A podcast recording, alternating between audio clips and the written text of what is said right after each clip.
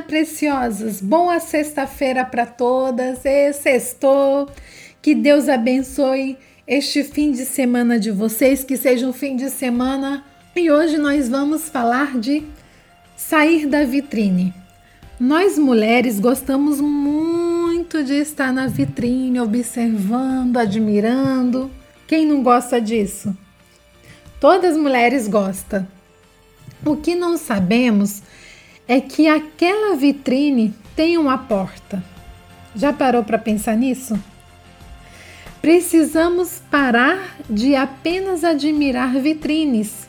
Em um determinado momento na vida cristã, precisamos parar de apenas admirar, olhar os outros e desejar aquela unção, aquela força, aquela mansidão Quantas vezes nos questionamos com a pergunta: se o Evangelho é real, por que não acontece comigo? Por que eu não mudo? Por que eu não encontro força suficiente para dar uma reviravolta na minha vida? Enquanto isso, paramos nas vitrines, onde estão os modelos mais lindos de tudo que desejamos e apenas admiramos. E entrar pela porta é uma decisão. Sim, uma decisão. Uma palavra que incomoda.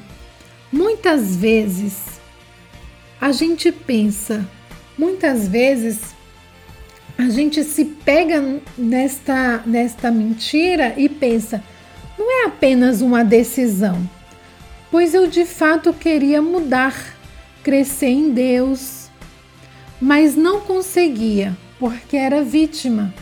Passei por tantas situações que me empreendiam e eu não tinha forças.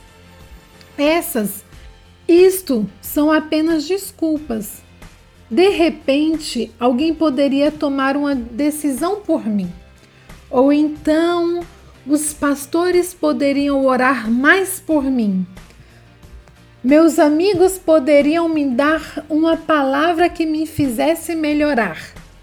Meu esposo poderia interceder por mim com mais fervor, e depois disso, aí sim eu iria conseguir. Engano. Não tem outra escolha. Deus não intermedia a cura, a restauração. Ele quer tratar é com é comigo, é com você, é diretamente conosco. Não tem atalho.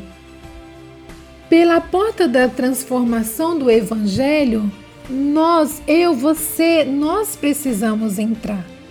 E para entrar, você precisa decidir.